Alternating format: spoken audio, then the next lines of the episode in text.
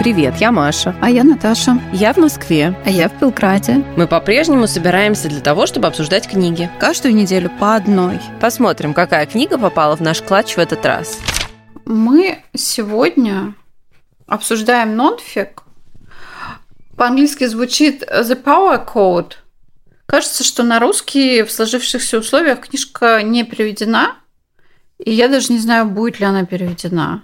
Ну, просто еще учитывая, что она совсем свежак, она вышла в 23-м году, еще это мы сказать не можем. Может, и переведут когда-нибудь, но так быстро обычно не, не успевают. Если это, конечно, не «Игра престолов».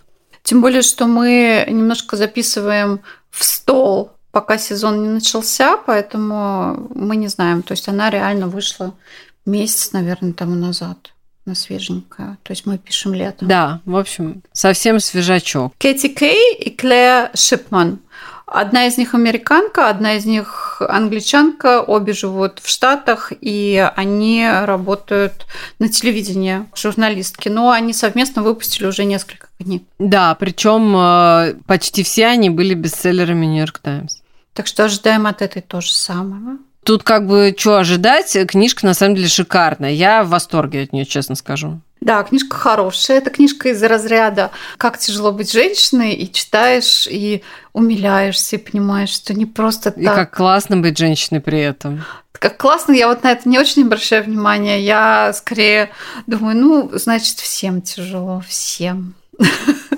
Я предлагаю таким образом. Давай я чуть-чуть расскажу о чем, да. а дальше мы с тобой просто будем по темам обсуждать. Давай, да, да, да.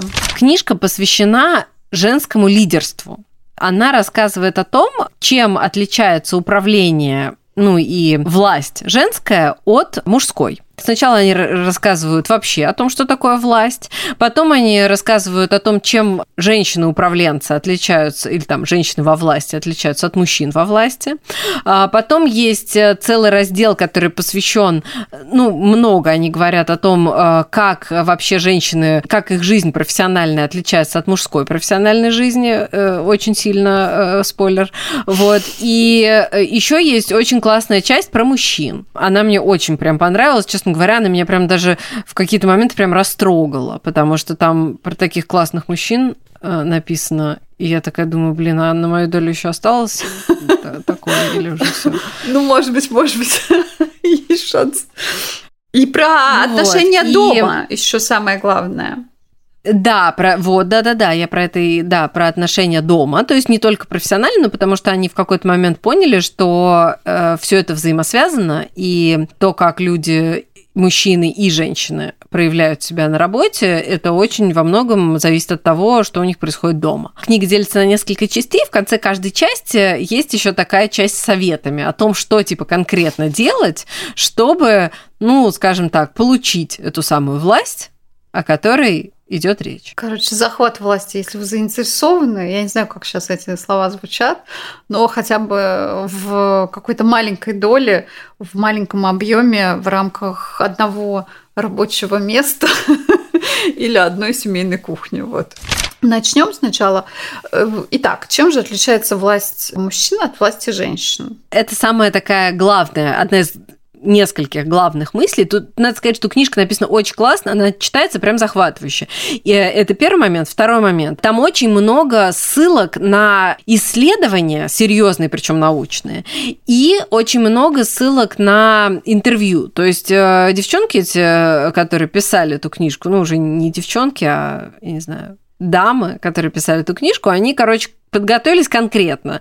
То есть обвинить их в какой-то поверхностности невозможно. Хотя книжка, конечно, публицистическая, то есть это не научный трактат, доклад э, и как бы то, чем вот я сейчас занимаюсь по, по жизни. А, это, конечно, научно-популярная книга. Но это а, книга, которая написана на основании серьезных научных исследований. И вот как бы одна из основных мыслей, которые в ней есть, а, состоит в том, что а, мужчины и женщины по-разному воспринимают воспринимают власть.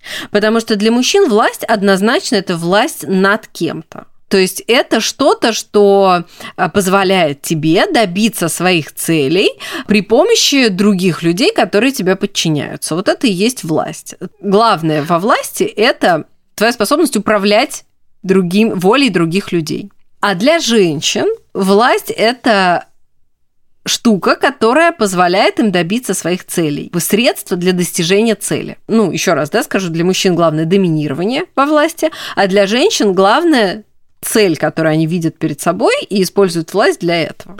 Вот я думаю, что вот. этом этапе нас закидают тапками, ну посмотрим. Да, закидают, возможно, но это на самом деле, опять же, э, не голословное утверждение с их стороны. Мы, мы вообще только пересказываем, да, как бы, хотя мы согласны, нам нравится и так далее, но мы вообще тут только пересказываем.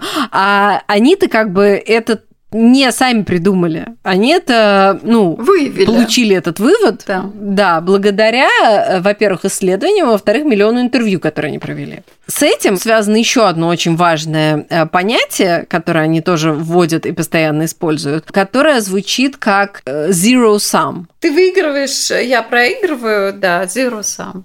Нулевая, нулевая сумма. То есть для мужчины получить что-то, ну, получить какой-то успех, власть, опять же, и так далее, э, возможно только в том, ну, в его понимании, возможно только в том случае, если кто-то эту власть потерял или проиграл. То есть это какое-то какое соревнование все время. Ты выигрываешь, кто-то проигрывает. Вместе ноль, как бы получается. У тебя плюс, у кого-то минус. Вот. А для женщины это вообще не имеет никакого значения. Ну, потому что как бы для большинства женщин во власти женский стиль управления состоит в том, что вы добиться вот этой самой цели и выиграть всем вместе. Вот так. Не за счет кого-то. То есть в профите могут быть все. Ну, а не да, только один что человек. как бы все, что не обязательно кому-то проигрывать, чтобы выиграть, а да. все могут выиграть.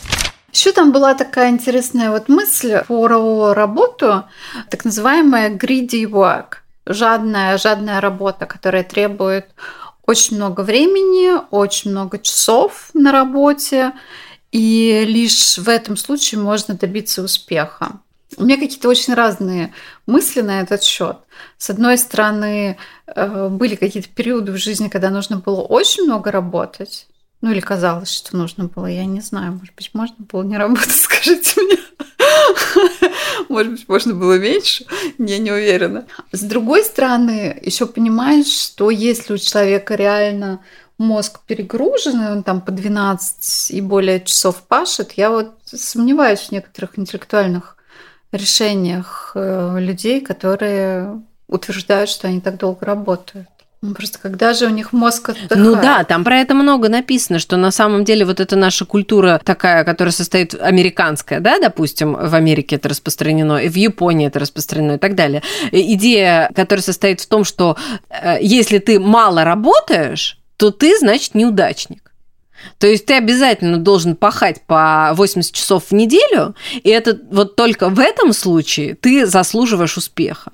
Если ты пашешь меньше, значит, ты бездельник они как бы это опровергают. Этот вывод берется тоже не с потолка, а он берется от того, что из-за чего, собственно говоря, мужчины часто довольно считают, ну и вообще люди довольно часто считают, что женщинам сложно добиваться успеха, потому что, ну, слушайте, ну они же сидят там дома, у них там очень много домашних обязанностей, они могут работать только part-time, а как можно добиться успеха, если ты работаешь part-time? Да никак. Ты слишком мало времени проводишь на работе. Ну, значит, ты недостоин успеха. Главное, ты не видишь своих коллег. Ты ни с кем не общаешься на кофе-поинте. У этого, у кулера. У кулера, у кулера. И, конечно, да. есть разные мысли. Вот особенно после пандемии, разные точки зрения, э, насколько личное общение необходимо или не необходимо для творческой работы.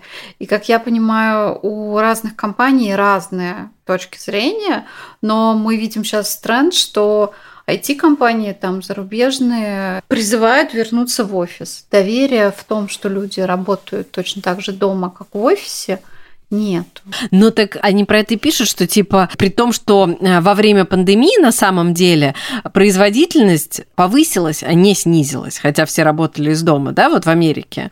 Но при этом боссы э, и шефы не хотят признавать, что люди, сидя дома, работают более продуктивно, потому что действительно нет контроля, и как бы получается, что а что это, то есть ты как бы что, за 5 часов успеваешь сделать то же самое, что за 10, что ли?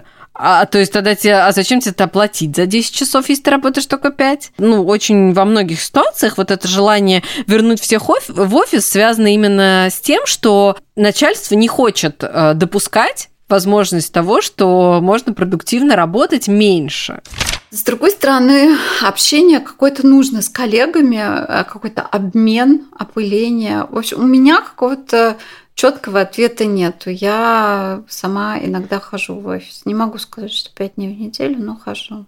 Так они советуют. Они советуют ходить в офис э, тогда, когда там есть те люди, которые тебе нужны для общения. Нужно извлекать пользу из вот этого времени, которое ты проводишь в офисе. То есть они призывают к тому, что не надо ходить в офис ради того, чтобы ходить в офис. А надо ходить в офис, когда это реально нужно для чего-то. Но есть реально какие-то вещи, которые проще решить э, с глазу на глаз. Есть начальство, с которым иногда полезно пообщаться, чтобы решить какие-то вопросы. Я Но вообще это... считаю, что с начальством надо общаться общаться, если не общаться с Да, так вот они и говорят. Так вот они и говорят, приходите на работу тогда, там же так написано открытым текстом, приходите на работу тогда, когда вы знаете, что ваш начальник в офисе, и вы можете с ним пообщаться. А все остальное время не, не надо приходить не в офис. ходите на работу.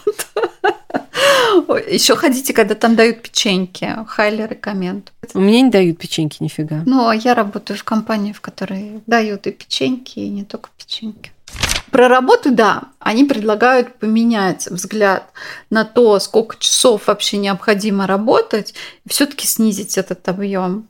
Я думаю, что лет 15 назад я бы с ними не согласилась, но сейчас, в принципе, да, я готова согласиться, что 8 часов в день, в принципе, должно быть достаточно, ребят. Но, конечно, иногда приходится больше, но как-то под сомнение ставишь эффективность. Ну, тут на самом деле следующая мысль, о которой они тоже очень много пишут, что э, невозможно э, построить какую-то... То есть можно, конечно, построить какую-то успешную карьеру и так далее, но цель ведь не только в том, чтобы добиться вот этого успеха, а цель также и в том, и это в подзаголовке книги есть, цель также и в том, чтобы получать от жизни радость и удовольствие. И вот эта вот радость, она э, достигается тогда, когда ты не убиваешься на работе, потому что невозможно убиваться на работе и получать радость, но это противоречащие друг другу понятия. Поэтому радость приносит э, продуктивная работа в меру. Вот так. И женское лидерство на самом деле приводит как раз э, мужская среда, поскольку она более конкурентная, и там есть вот именно вот это вот, что типа э, кто дольше просидел в офисе, тот, значит, и молодец и так далее. А поскольку для женщин э, это не обязательно, и не обязательно соревноваться бесконечно, то получается, что лидерство женское, оно как бы приносит больше радости в жизни. Подумайте, вот. подумайте, позаимствуйте навык лидерства. Главное, чтобы деньги еще приносило. Вот. Давай, может быть, тогда перейдем к обсуждению вот этой вот семейной динамики. Да, семейной динамики. Значит, про семейную динамику. Они приводят, э, во-первых, статистику, что да, движение или тренд на работу part-time, женщины, вовлечение женщин таким образом в трудовую деятельность сложно интерпретировать как полностью положительное Потому что получилось, что хотя женщины работают, э, карьерного роста у них так не получается. То есть они закрывают какие-то ниши, где платят не так много, и они все-таки ну, не приносят той пользы, которую могли бы. Но там э, как бы на самом деле много написано про разницу между тем, как работают мужчины и тем, как работают женщины. И в частности, например, ну там написано про разницу в оплате очень много, потому что женщинам платят меньше. Женщинам, у которых есть дети, платят меньше, чем мужчинам, у которых есть дети. Ну, конечно, ему же надо семью содержать, ну, Маш. Ну. Конечно, вот. То есть получается, что когда женщина рожает ребенка, ее зарплата снижается, а у мужчины зарплата растет, когда он становится отцом. И помимо этого, женщины еще делают гораздо больше неоплачиваемой работы, чем мужчины. Вот. И мне кажется, это прям очень важный момент. И даже, подожди, там не столько неоплачиваемое был, а non-promotal да. work. Или как-то такое там было. То есть это работа, за которую вас не будут повышать. И я, честно говоря, довольно давно это осознала что есть часть работы, которую просто спокойно можно не делать. То есть, например, можно просто молчать, когда ее распределяют, и она пройдет мимо вас. Ну, это правда. Не делать. Ну, как бы это та работа, на самом деле это правда, которую в корпоративном мире, как правило, она всегда достается на долю женщин. При этом она не приводит ни к какому э, продвижению, она никак не, дополнительно не оплачивается, но при этом она тратит их время. Например, назначь, пожалуйста, следующую встречу. Или, ой, там э, день рождения, э, распорядись, пожалуйста, чтобы еду привезли. Все вот эти дела, которые на самом деле никто не считает работой, они всегда достаются на долю женщин. Мужчины никогда не занимаются вот этой фигней. И даже это достается даже на долю довольно высокопоставленных женщин. То есть э, там в юридической фирме приводится пример, да, что в юридической фирме происходит э, совещание между партнерами, и задача назначить follow-up, да, то есть следующую встречу, из всех э, присутствующих достается женщине-партнеру, хотя она с ними со всеми на равных. Но считается, что ну, женщина же лучше справляется с такими задачами, она более организованная, она там... Почему бы нет, короче? В общем, из них из всех эту работу обычно поручают женщине. И вот она должна соответственно, тратить свое рабочее время, которое все остальные мужчины тратят на свое продвижение по карьерной лестнице, она его тратит на то, чтобы проследить, чтобы все э, пришли на следующее совещание. Или чтобы был у кого-то подарочек. Ну, я, кстати, вот не, не покупаю никому подарочки много лет. Я вычислила, что это сильная головная боль, и просто я честно говорю, что реально, ребят, я, у меня нет никакой фантазии, ничего не знаю, деньги хотите, пожалуйста. Но если вы заметили, сбором денег на дни рождения в любом коллективе всегда занимаются женщины. Вот сколько я не работала, я ни разу не видела, чтобы мужчины этим занимались. Ни разу. Даже когда речь идет о 8 марта, э, скорее всего, эту задачу поручат секретарю. А секретарь у нас кто? Ну, вообще мы хотели проговорить про, что там написано про дом. Домашний быт тоже складывается таким образом, что вступая в брак, во-первых, женщины в основном моложе своих мужей, то есть они зарабатывают меньше, потому что у них меньше опыта, и потом они еще и остаются дома, тоже отстают, и, соответственно, ну, отстают в карьере, в зарплате, и получается, что домашний быт вот уже как бы в процессе даже поменяться, сказать, что там пускай посидит муж с ребенком, такого просто невозможно, потому что получается, что экономически это неразумно. Не всегда на самом деле сейчас появляются семьи, их становится больше, у которых э, это наоборот экономически целесообразно. Просто другое дело, что мы воспитаны все в таком обществе, что этот сдвиг, он медленный, и он происходит с трудом, потому что, ну, и, и это сложно ожидать, что это будет по-другому, потому что, ну, реально столько поколений э, всегда считал, что мужчина работает, а женщина сидит дома, а это, типа, не работа, хотя это на самом деле тоже работа. И поэтому, ну, типа, он будет э, зарабатывать, а она она будет заниматься домашним хозяйством. А ведь это же как бы тут сразу две ошибки. Первая ошибка состоит в том, что домашняя работа это не работа, потому что на самом-то деле это работа и очень сложная. Если это осознавали бы все, то тогда э, проблема того, что типа, ой, что это мужчина сидит дома и не работает, она бы снялась сразу, потому что если у людей наконец-то заработает сознание того, что домашние дела – это действительно сложный, важный и утомительный труд – который требует очень много всего от человека, то тогда бы снялся этот вопрос, что типа чьи-то, ну, женщина не работает, сидя дома, или мужчина не работает. А никому, никому не было бы стыдно сидеть дома, потому что никто не считал бы, что это безделье какое-то. А я вас уверяю, как человек, который сидел в двух декретах, что это нифига не безделье. Мне кажется, ты не так долго сидела в двух декретах, ты довольно быстро из них Ну, сбегала. в первом декрете я сидела два с половиной года. Да, ну, да? да? О, что они пролетели? Это я из второго сбежала довольно быстро. Да, действительно э, считалось, причем как бы не могу пожаловаться на своего бывшего мужа и сказать, что он прям совсем не понимал. Но действительно считалось, что он работает, а я не работаю. Сложно обвинять в этом мужчин и говорить, что вот они такие плохие, потому что на самом деле, ну, очень сложно в течение там одной жизни или там одного поколения преодолеть стереотип, который складывался веками. Этот сдвиг, слава богу, начинает потихонечку происходить происходить, но мы не можем ожидать, что он произойдет моментально.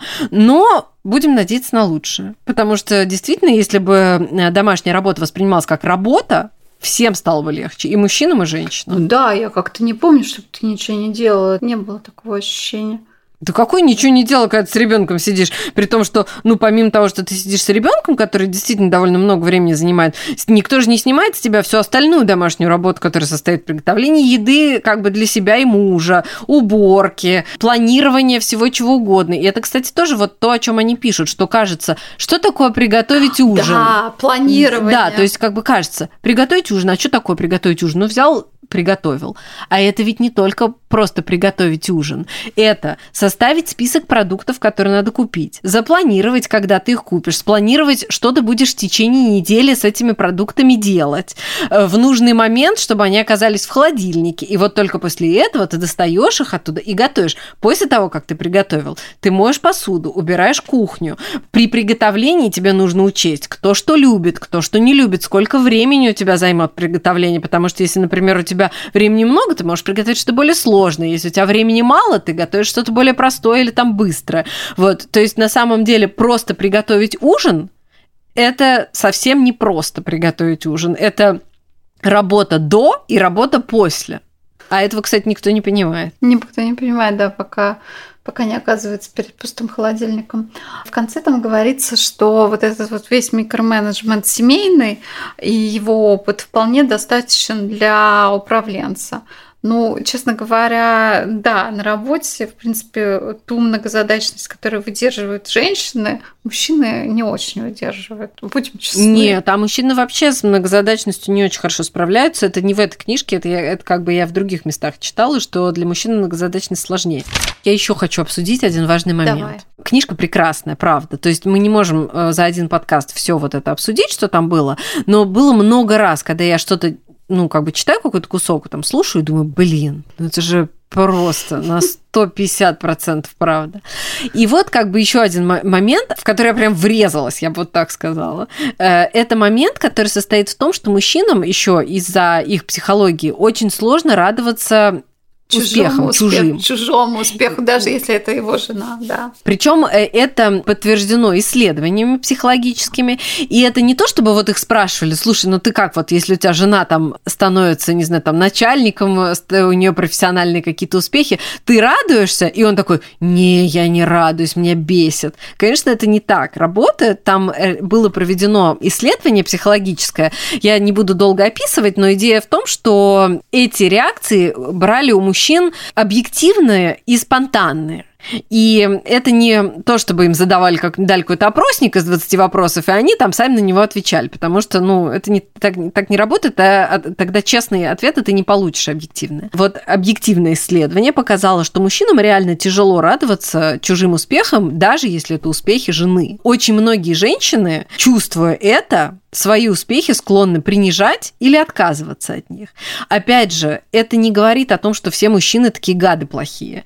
Это просто человеческая психология, которая, опять же, вырабатывалась много-много поколений, и ни мужчины, ни женщины иногда не отдают себе, вернее, даже не иногда, а часто не отдают себе в этом отчета. Потому что если спросить каждого из них, рады ли вы там мужчину спросить, рад ли э, он успехом жены, он, конечно же, скажет, что он рад и что он гордится ей, а на деле это будет совсем не так. И жена, если ее спросить, типа, что она по этому поводу думает, она тоже скажет, что у меня очень поддерживающий муж. А на деле, как бы, она будет эти свои успехи прятать. Это я не к тому, что мы ненавидим мужчин, мы вообще-то мужчин любим. И я не к тому, что мы их там в чем-то обвиняем, а просто это объективная психологическая реальность, в которой мы, к сожалению, все живем. Вот. Да, не порадуется искренне за вас. Возможно, не порадуется. Нам нужно с этим жить. У этого есть хороший выход. Официально не выходим замуж, и у вас нет официального мужа, поэтому ну, на самом деле, есть некая, конечно, печальная в этом история, которая состоит в том, что поскольку женщины понимают, что э, вот эта семья, дети, наличие мужа и так далее тормозит их карьерное развитие, а сейчас многие женщины и вполне справедливо хотят карьерного развития, на самом деле это же ведь приводит к демографическим кризисам. Ну, денег-то хочется всем, конечно. Понимаешь, сколько времени у тебя отжирает. Ну, и не только сколько времени, а и... то, что ты будешь ограничена во многих вещах, вещах, и в отличие от мужчины, который ни в чем не будет ограничен. Поэтому реально многие женщины откладывают рождение детей или, или не выходят замуж, потому что они не хотят, э, ну, вот находиться под в, прессингом, в этой да, вот, этой да. То есть на самом деле явно назрело время, когда нужно менять э, человеческую психологию, э, потому что иначе мы просто не выживем. Женщины просто перестанут ну, рожать. Или мужчины должны начать рожать. Там есть очень классная глава, я говорю, которая, когда я ее слушала, я прям растрогалась, потому что там было рассказано про действительно классных мужчин, которые не то чтобы, ну вот тут как бы нужно понимать, что способность мужчины э, дать э, своей жене, которая, допустим, больше зарабатывает, дать ей возможность расти в карьерном плане в карьере, и реализоваться, да. это, а, а он при этом будет, например, сидеть дома это не слабость мужская, да, то есть у нас почему-то, ну, то есть, вернее, не почему-то, а понятно почему, по историческим и психологическим причинам, хотя мы все это там пытаемся там как-то менять и так далее, но реально это часто воспринимается как некая мужская слабость, что типа, как это, а чуть ты не работаешь? Ну, типа, а чуть ты, ты чё? А на самом деле это не слабость, это наоборот проявление мужской силы, которое состоит в том, что он трезво оценил ситуацию, э, что он готов действительно искренне поддержать свою жену, там, партнершу и так далее, и в этом его сила. Это же прям позиция, которая очень достойна уважения. Угу. Почему женщины могут поддержать своих мужчин, и это круто, а мужчины не могут поддержать своих женщин, потому что это типа не круто. Да почему не круто-то? Это офигенно. Да, на этой оптимистичной ноте и призыве предлагаю заканчивать. Читайте книжку. Да, читайте эту книжку, особенно если вы женщина, но нет, на самом деле не так. Читайте эту книжку, неважно, женщина вы или мужчина, вы в любом случае много там почерпнете. Она очень интересна, она классно написана, э, с юмором, и там просто тьма полезной информации. Как для да. мужчин, так и для да. женщин. Мне кажется, нас мужчины редко слушают. Там Но... Э, очень смешно, вот в этой главе про мужчин там написано, что типа там же в конце каждой главы типа советы даются. И в, э, вот в этой главе про мужчин там очень смешно написано, что типа вот, вот в этой главе нам, конечно, сложно дать вам какой-то совет, кроме того, что дайте вашему мужчине послушать эту главу. Да, да, да, да, да, есть такое, да. Но на самом деле э, они все-таки дают совет, который я считаю очень хорош, ну как и все на самом деле советы в этой книге, и который состоит в том, что поддержите своего мужчину. Он реально делает крутую штуку, поддержите его. В конце вот что скажем. Слушайте эту книгу, и если у вас получится ее послушать, если вы действительно ее там где-то прочитаете и так далее, пишите, пишите комментарии, потому что мне кажется, что здесь прям есть что обсудить. Мы будем рады. Можно, да, в тележку нам писать да, да, наш да. каналчик, комментарии, да. Спасибо, что дослушали до конца. Подписывайтесь на наш телеграм-канал, который тоже называется «Книжный клатч». Ждем вас на следующей неделе.